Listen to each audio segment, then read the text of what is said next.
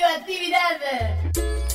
La Vaca es una cooperativa de trabajo una agencia de noticias en la web y un periódico mensual en la calle. La Vaca, la Vaca, la Vaca es una universidad y un montón de talleres y propuestas artísticas en nuestra casa. Mu, Trinchera, Boutique. La Vaca es una editora de libros, una productora audiovisual y una radio donde ahora también puedes escuchar La, que, te parió.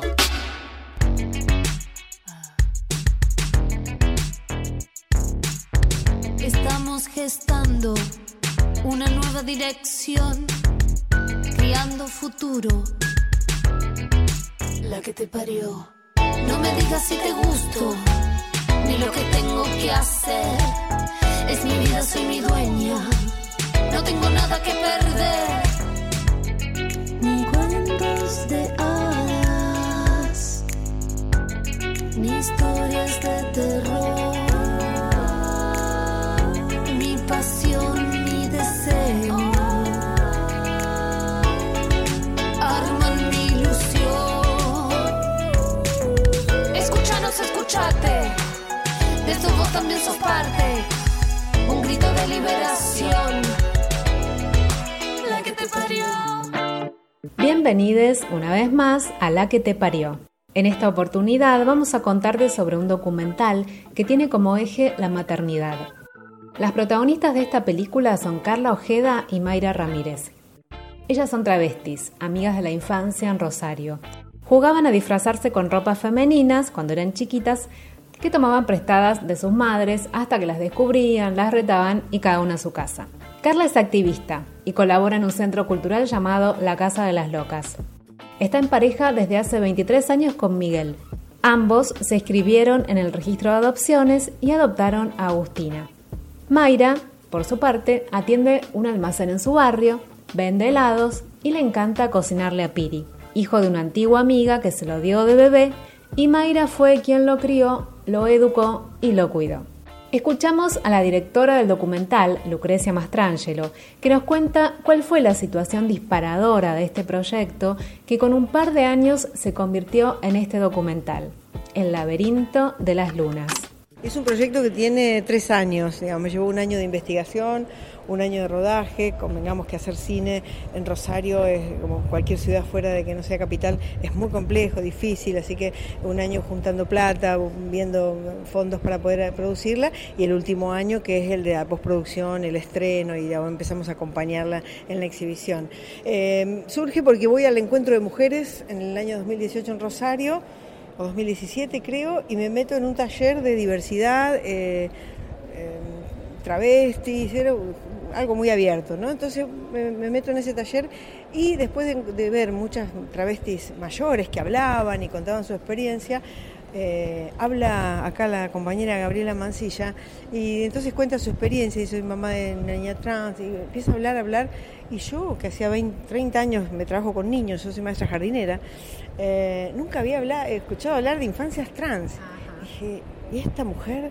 Entonces cuando ella terminó de hablar fue tan conmovedor que las travestis que estaban la aplaudieron, la abrazaban. Yo dije, acá hay una película algo, porque claro. hay, que, hay que hablar de estas cosas que yo no estaba enterada y como el resto de la gente muchos ignoramos. Entonces a veces el prejuicio surge de la ignorancia de los temas, ¿no? Entonces como de eso, como no lo entiendo, no lo hablo, no lo miro.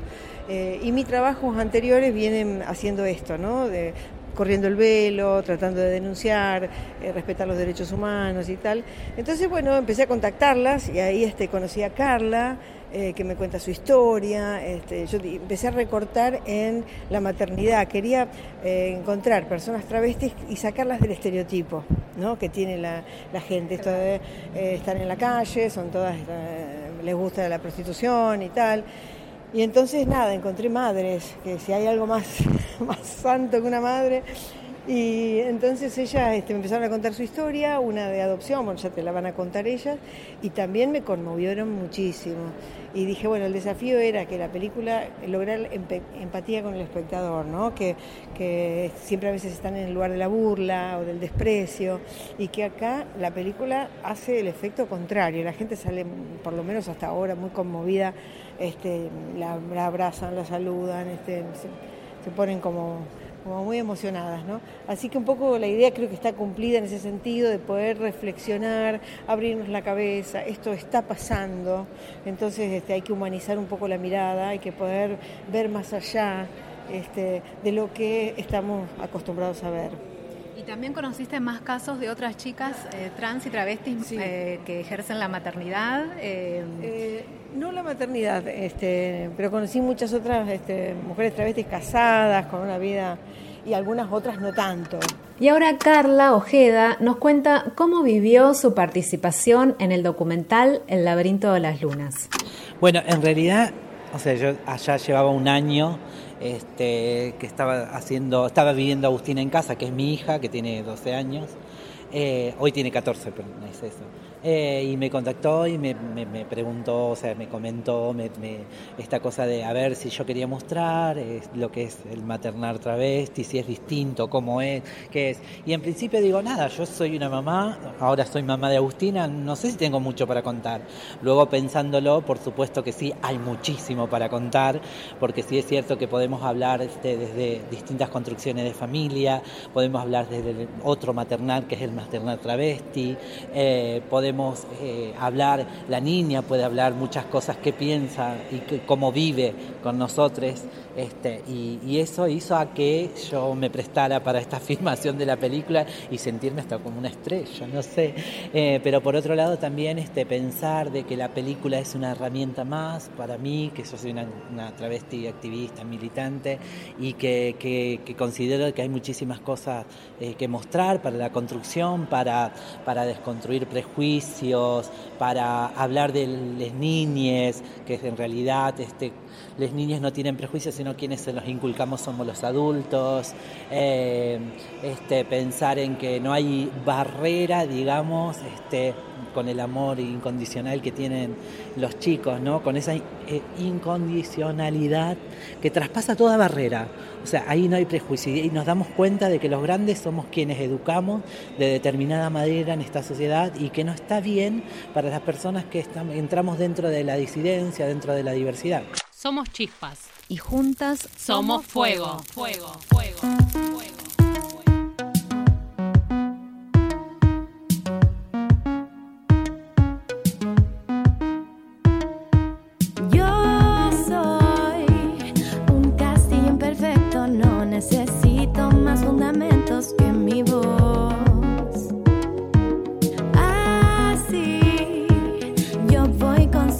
Lo que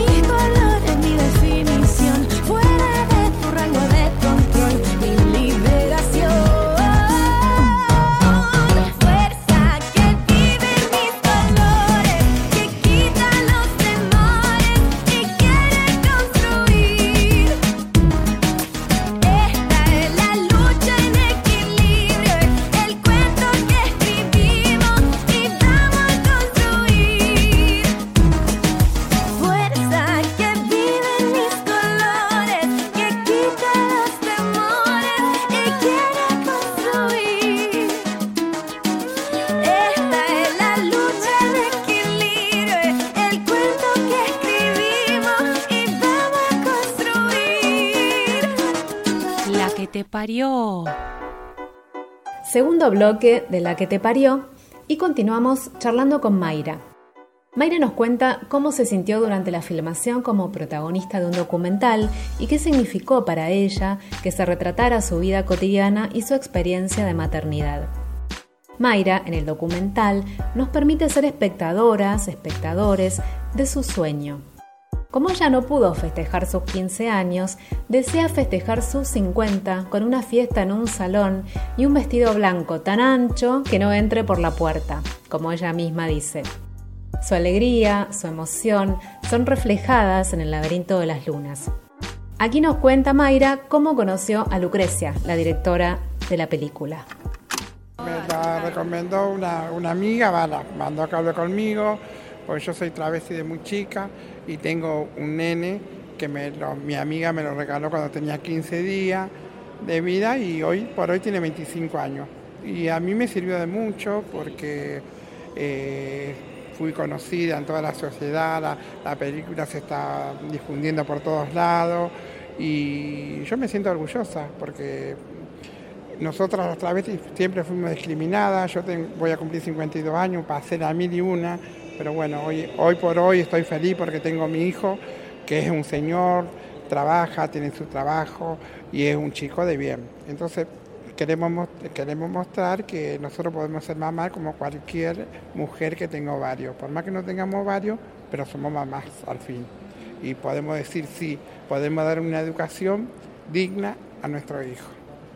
Y quiero que si vean la película ahí dice todo. Yo por ahí no media corta de hablar, pero en la película dice todo, cómo lo crían a mi hijo, cómo está, cómo estoy yo, cómo la sociedad cómo nos trata, porque eh, se eh, filmó muchas cosas y después se hizo todo una película, así que estoy orgullosa de conocer a Lucrecia. Y bueno. ¿Y cómo fue en tu caso, Mayra, la filmación? Eh, Ella era una actriz divina, divina. Por ahí hacíamos cosas que eh, teníamos que repetir, porque viste, cuando uno va con un equipo técnico, éramos muchos dentro de la casa, eh, nos permitió, ella nos brindaba todo lo que queríamos. Entonces, a mí se me ocurre, porque yo quería mostrarla en la intimidad, y se me ocurre, digo, podríamos mostrarla cuando ella se va a acostar, se va a dormir. Mayra, ¿vos nos, ah, te gustaría? Sí, sí, sí. ¿Qué querés que me ponga? ¿Este camisón o este otro? ¿Y cómo entro? Yo entro por acá y me siento así, y la dirigíamos como si fuera una actriz. Y, y ella participó con, con mucho gusto, ¿no? Y mostrándonos, compartiéndonos esa eh, intimidad. Por eso digo que yo me siento privilegiada de los lugares que puedo entrar, que me permiten entrar y que podemos mostrar, ¿no? Cualquiera te muestra su habitación con el momento que se va a acostar. Lucrecia, ¿y Sí. la, mm, el documental eh, ya fue estrenado en otros lugares? Fue ¿Ya estrenado en Rosario, en- sí, y también en Merlo. Eh, acá en Buenos Aires estamos llegando con esto, digamos, que es lo de hoy, y después estamos en la ciudad de La Plata, pero queremos hacer una cosa un poco más importante. Por eso que se empiece a ver y algunas autoridades lo vean y empiecen a poder darnos algún otro espacio. Es muy difícil la exhibición cuando no está hecha a través del Inca. Entonces este, hay que generar espacios propios, alternativos, ¿viste? Cuesta mucho más. También aparece en el documental una entrevista a Gabriela Mancilla, la mamá de Luana, la primera niña trans en obtener su DNI. Gabriela es presidenta de Infancias Libres, un espacio donde las niñeces trans se juntan los domingos a jugar en compañía de sus padres. Nos conocimos en el encuentro en Rosario, que, ella me, dijo que, que tenía ganas de hacer un documental que le había impactado esto de, de las mamás de una niña trans. Pero cuando vos ves el, documental, terminás amando a las trabas.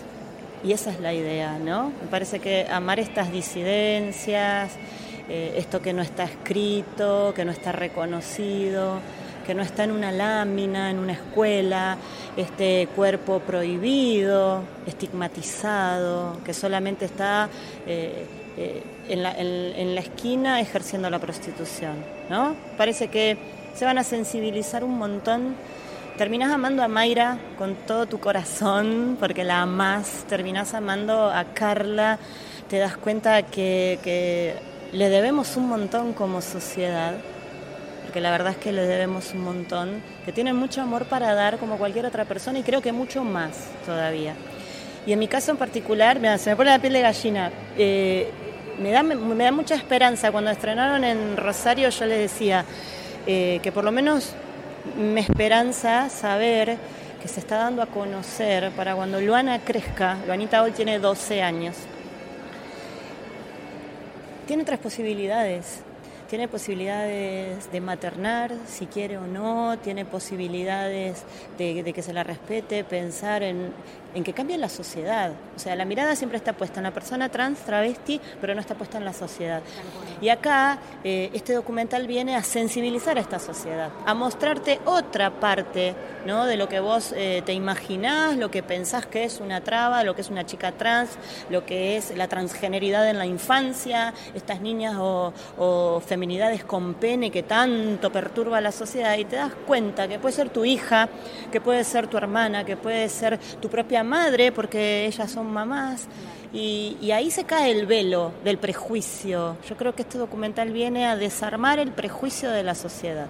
Y ojalá que llegue, ¿no? ojalá que se pueda presentar en muchos lugares más. Yo le agradezco profundamente a Lucrecia. Primero, el que, que me haya eh, convocado. Segundo, haber conocido eh, yo a Carla ya la conocía, pero conocerla más en profundidad, en lo cotidiano. A Mayra la me lloré y voy a llorar hoy también. Y no la traigo a Luana porque es, eh, todavía es chiquita y la gente, y por ahí una foto, y la verdad es que hay que cuidarla. yo la, cuido mucho la imagen de mi hija, ¿no? Pero sí le conté.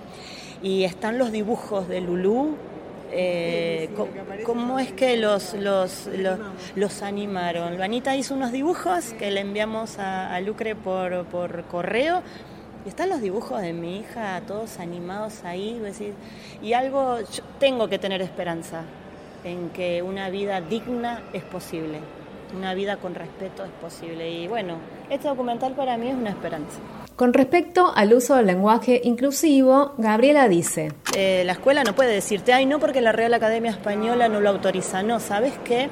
No querés dar derecho eh, a una persona a ser nombrada, a un colectivo a existir, y vos estás con, con, una palabra encasillando a una persona, y eso ya se tiene que terminar de una buena vez. Las están matando.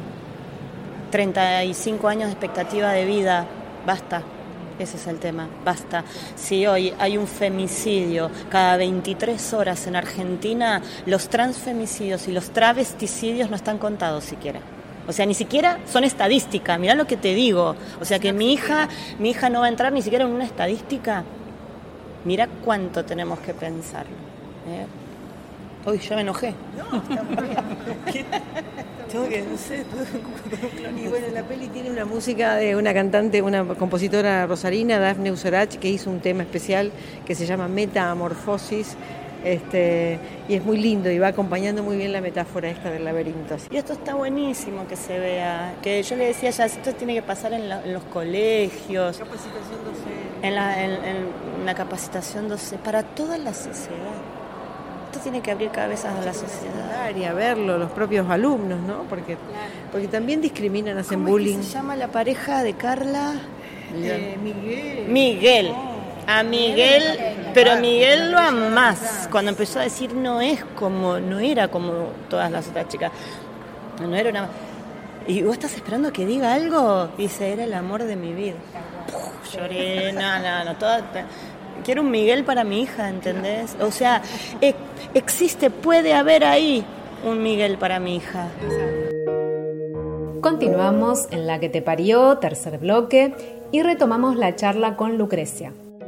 Lucrecia nos cuenta cómo se dio la participación de Miguel, el marido de Carla, en el documental. Miguel, en una parte de ese documental, habla de Carla de una manera muy conmovedora.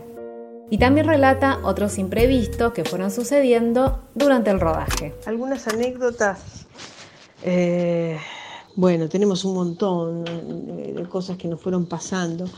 Eh, a mí me sorprendió mucho Miguel porque yo no pensaba hacer con él un testimonio, porque, bueno, en principio eran mujeres trans, este, después la maternidad, viste, iba recortando el, el tema del documental, entonces no tenía previsto este, un testimonio de ningún varón, pero al conocerlo, y él también al principio con nosotros yo hice más el vínculo con Carla, no con Miguel, pero como después empecé a ir mucho más seguido, eh, también él se empezó a relacionar, ¿viste? Y se relacionaba más con el equipo técnico, con los, mis compañeros, que son todos varones.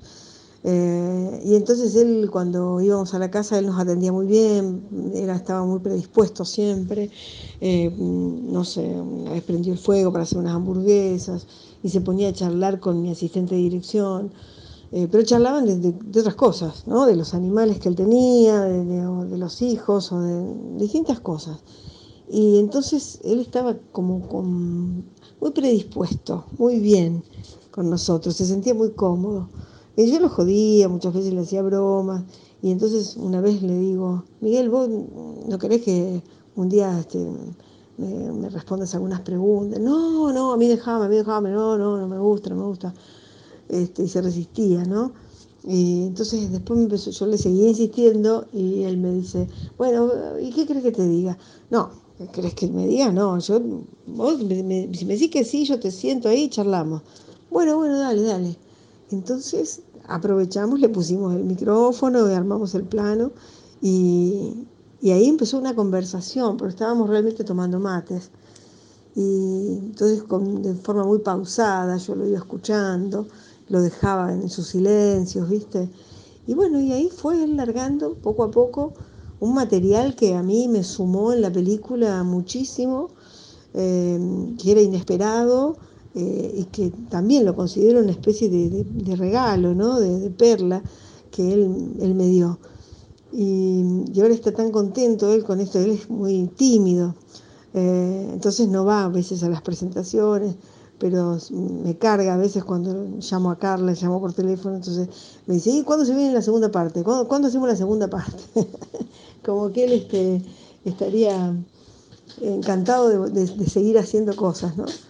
Eh, y bueno, hemos tenido el, tema del sodero que se apareció en, la mitad de, rodaje en la puerta de la casa de Mayra, ese también fue una linda anécdota porque lo esperamos pacientemente eh, que él saliera de un pasillo, porque en realidad cuando vino el sodero cortamos todo, que yo, y se metió en un pasillo y dijimos, no, vamos, vamos a prepararnos para cuando salga. Y le dijimos a Mayra, eh, tirarle algún parlamento, algo para que él venga para acá.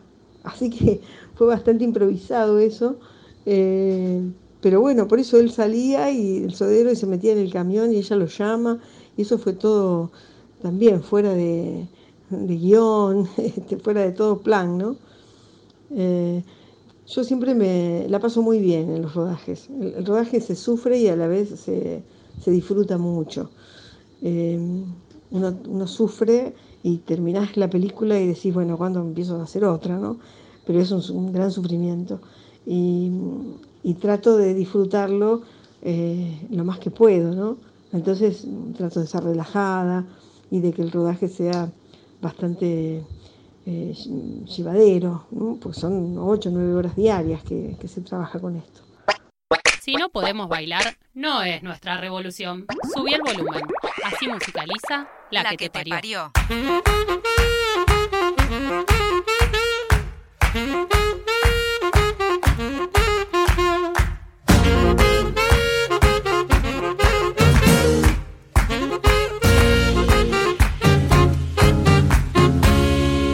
flores en la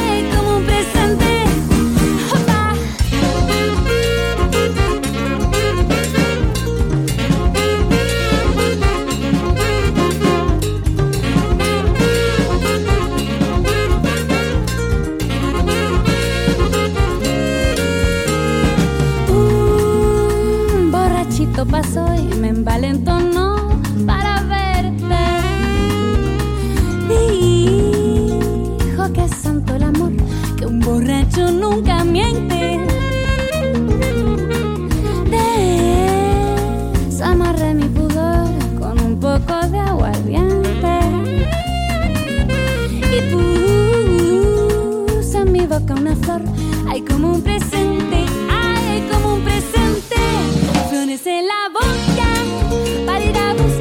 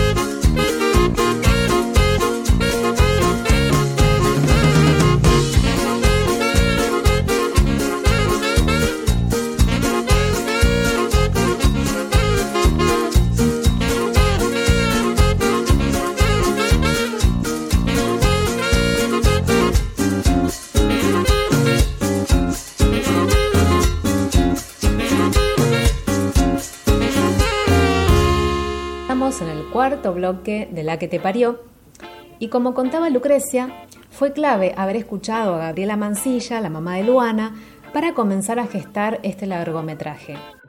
En la peli también aparece la cantante y escritora Susie Shock, que habla del orgullo que siente su hija cuando dice mi mamá es travesti. Y destaca la frase de la activista trans Marlene Guayar, que dice que el primer objeto de arte a construir debería ser una misma. Como dice Carla, el problema no lo tengo yo, lo tiene la sociedad, que es la que me rechaza. Respecto a Gabriela Mancilla, eh, escucharla por primera vez a mí me impactó, como le, sucede a todo el mundo cuando la escucha, ¿no?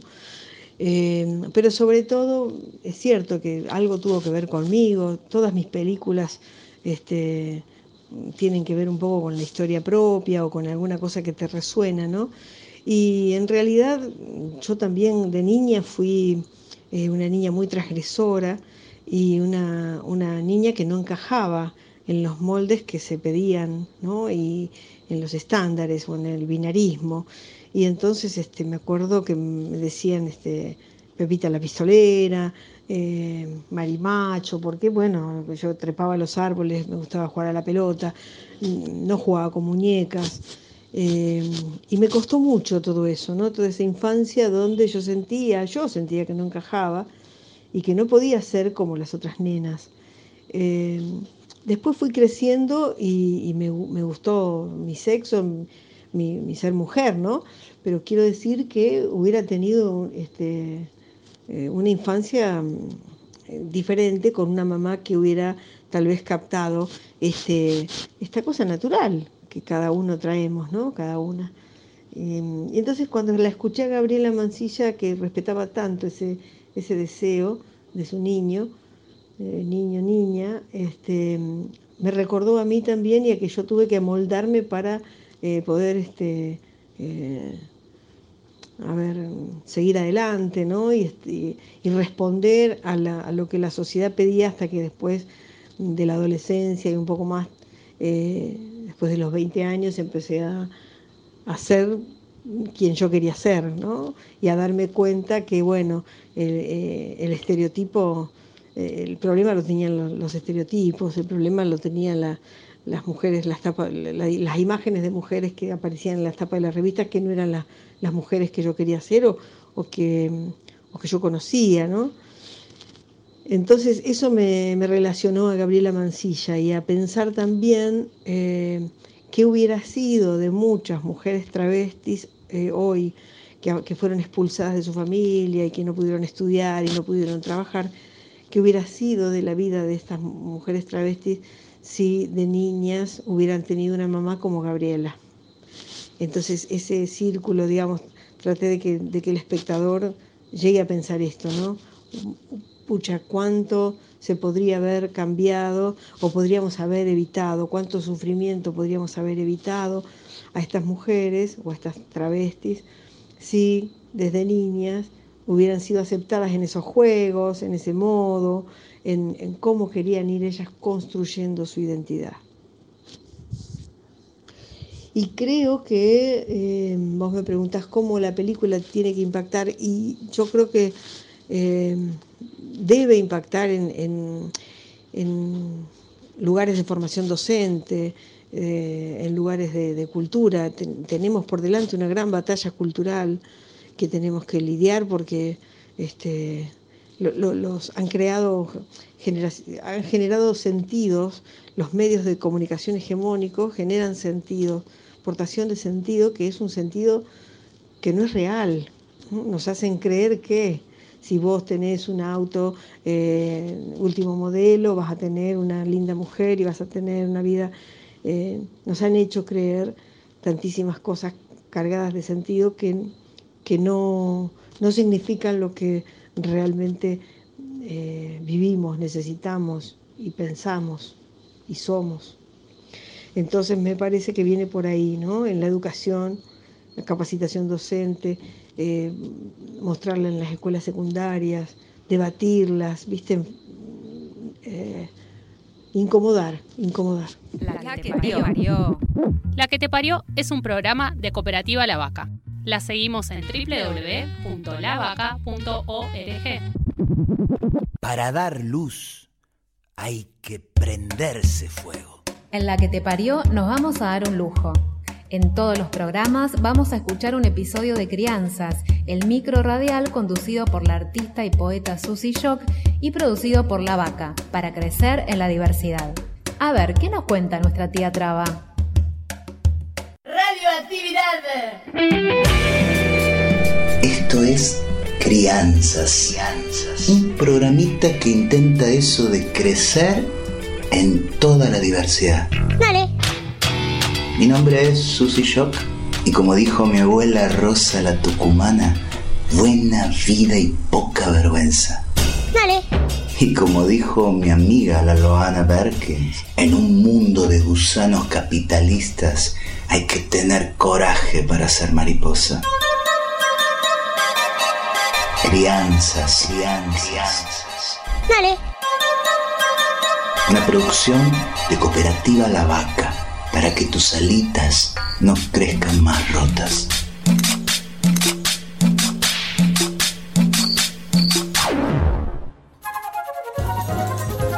Anoche me preguntaba mi sobrina Luriel que por qué ese periodista dijo eso de las travestis. Y en realidad, él en la tele no dijo las, dijo los. Y entonces se le mezclaban las palabras con su bronquita así pequeña pero firme, su bronquita criándose como también se cría el amor. Porque una muerde la bronca por marica y por pobre y por sudaca también, y te la vuelven a querer hacer tragar. Y eso que nos venimos armando en el orgullo y la alegría también. Pero viste cómo son estos de la tele que tienen toda la parafernalia, toda la tienen y te la hacen llegar tan rápido a todos lados y la gente que apenas puede sentarse en la casa después de todo un día agotador de trabajo y lo primero que hace es pum prenderse ese aparato que repite y repite la gilada de odio, la gilada de violencia y entonces lo que le decís a tu niño mientras lo vas abrazando, mientras lo vas acompañando en su juego y en su crecer en el día a día, parece que se viniera abajo de un plumazo, porque eso es el demonio mismo digo, ese discursito de violencia tan así poderoso en su llegada. Pero ¿qué crees? Ahora me desahogo. Y ya saben que mañana otra cosa. La vida nuestra es otra cosa. Somos otra cosa. La otra vida que también cuenta y es beso y abrazo de tía Traba.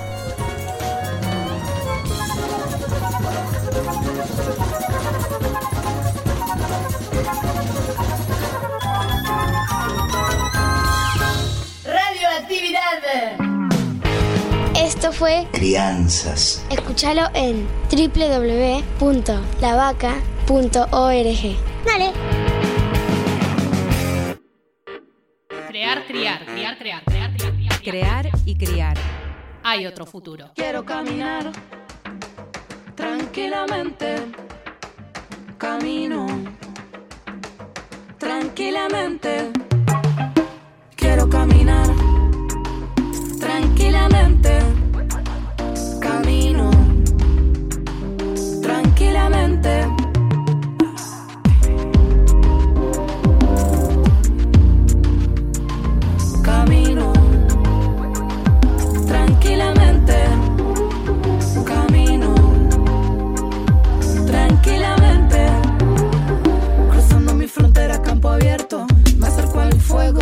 Siendo un Buda de nieve. Cruzando mi frontera, campo abierto.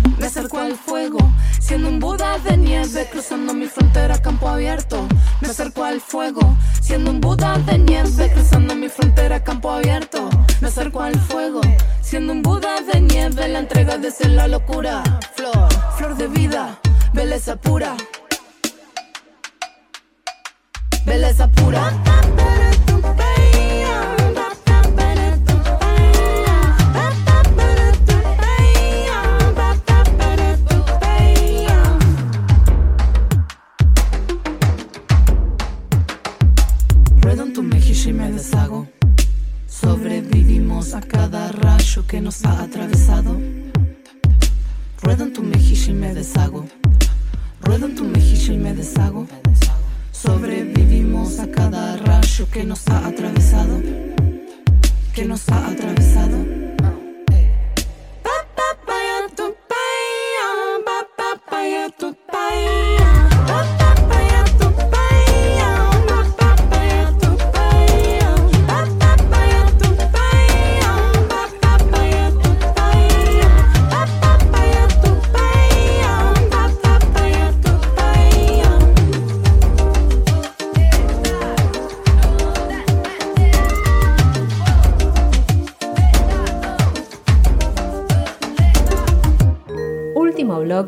La que te parió y en este bloque Gabriela Mancilla nos habla de Infancias Libres, la asociación de la cual es presidenta. Gabriela escribió dos libros. El primero fue Yo Nena, Yo Princesa, y a raíz de ese libro muchas familias se acercaron a ella y así fueron conformando este espacio de información, de lucha colectiva por el reconocimiento de las infancias trans y también es un espacio de juego. La Asociación Civil Infancias Libres surge de, la demanda de, de la cantidad de familias que después de leer el libro Yo Nena, Yo Princesa se encontraron con, con que les, les estaba pasando esa situación en su propia casa, con su propia hija, con su propio hijo, y buscaban respuestas, buscaban ayuda, esta ayuda que, que no está desde el Estado, estas políticas públicas que no existen con referencia a este tema, todo lo que nos falta como sociedad para entender que, los genitales no definen tu identidad, eh, el significado o, saber sobre la infancia transgénero en este país y, y Luana es un hito histórico ¿no? En este clase de reconocimientos de la identidad a las niñeces trans en este país y en el mundo. Y surge de, de comunicarme con una familia, con dos, con tres, hasta que pasé por casi 100 familias. Hoy quienes estamos eh, militando y, transformando esta sociedad desde infancias libres somos fijas, creo que es 50, 60, creo que con las del interior del país somos 60 familias de niñas, niños y adolescentes transgénero. El trabajo de la asociación consiste eh, no solo en informar, sino en darle un rumbo a esta lucha, que sea no una experiencia individual, sino que sea una lucha colectiva por el reconocimiento de todas las infancias trans, porque se nombre a nuestros hijos, porque se empiecen a, a decir, eh, eh, a ver, no sé cómo explicarlo, para que se empiecen a nombrar en las escuelas, para que poder reformar la ley de educación sexual integral. ¿En qué sentido? En mostrar las, las distintas corporalidades, ¿no? Que una niña, además de vulva, también puede tener pene y no dejar de ser niña. Y un niño también puede tener, además de pene, también puede tener vulva.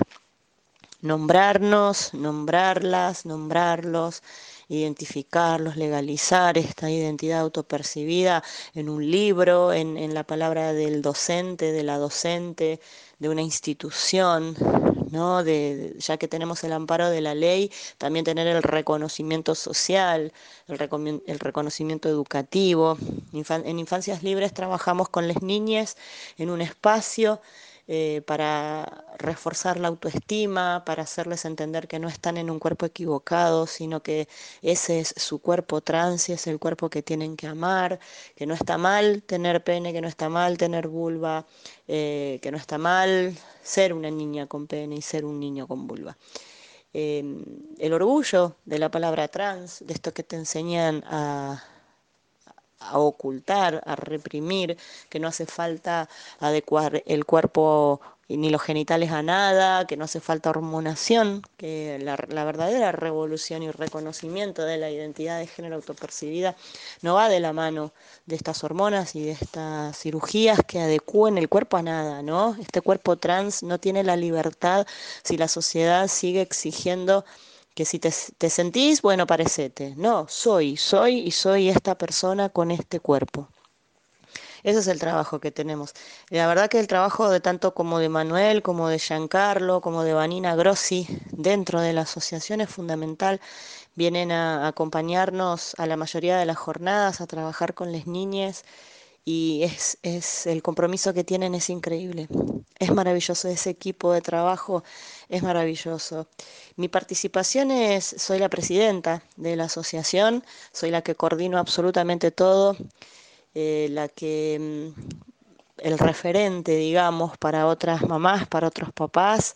El espíritu de Infancias Libres es la libertad de nuestros hijos de no solo sentir, sino de de, expresarse desde muy temprana edad, de, de, de, este reconocimiento, ¿no? de dejar a la sociedad un mensaje de que estos genitales no definen tu identidad y que uno es más allá del cuerpo, que sentir orgullo de este cuerpo trans. Eh, el espíritu también es la lucha por la despenalización y legalización del aborto, pero no solo de la mirada de la mujer cisgénero, sino que también las masculinidades trans nuestros niños, nuestros adolescentes, varones trans también el día de mañana pueden necesitar eh, y tienen el derecho de interrumpir ese embarazo porque su cuerpo puede gestar.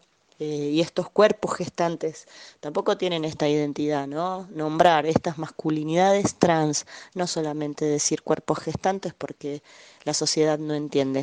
Eh, empezar a preparar a esta sociedad para quizás futuros papás embarazados, ya que tienen esa capacidad para poder gestar un bebé en su vientre, que no solo es de la mujer cisgénero.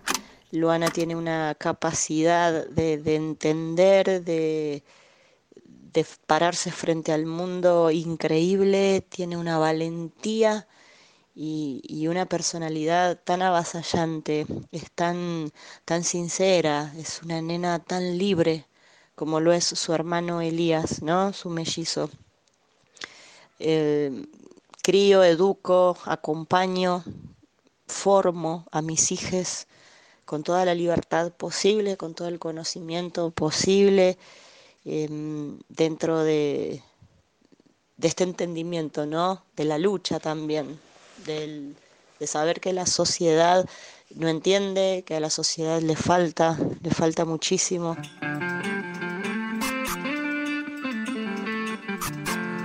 Nuestra danza tribal desata el vendaval del deseo. Del deseo. Y nuestro deseo mueve montañas.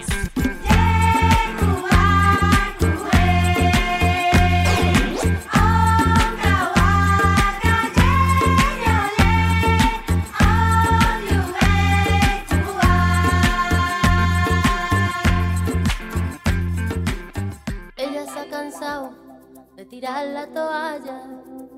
Se va quitando poco a poco de la araña. No ha dormido esta noche, pero no está cansada. No miró ningún espejo, pero se siente todo guapa hoy. Ella se ha puesto color en las pestañas. Hoy le gusta su sonrisa. No se siente una extraña. Hoy sueña lo que quiere, sin preocuparse por nada. Hoy es una mujer que se da cuenta de su alma. Hoy vas